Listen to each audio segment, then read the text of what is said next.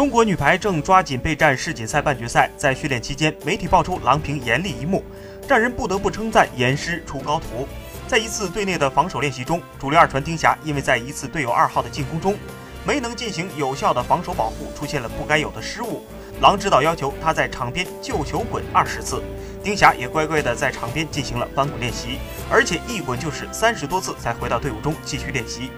其实不仅仅是丁霞，在此前的队内训练中，郎平就曾要求队员们在发球练习时必须发出足够数量的好球。看到这一幕，球迷们也终于明白，中国女排之所以能长时间屹立世界顶级行列，离不开郎指导对于弟子们的苛刻高要求。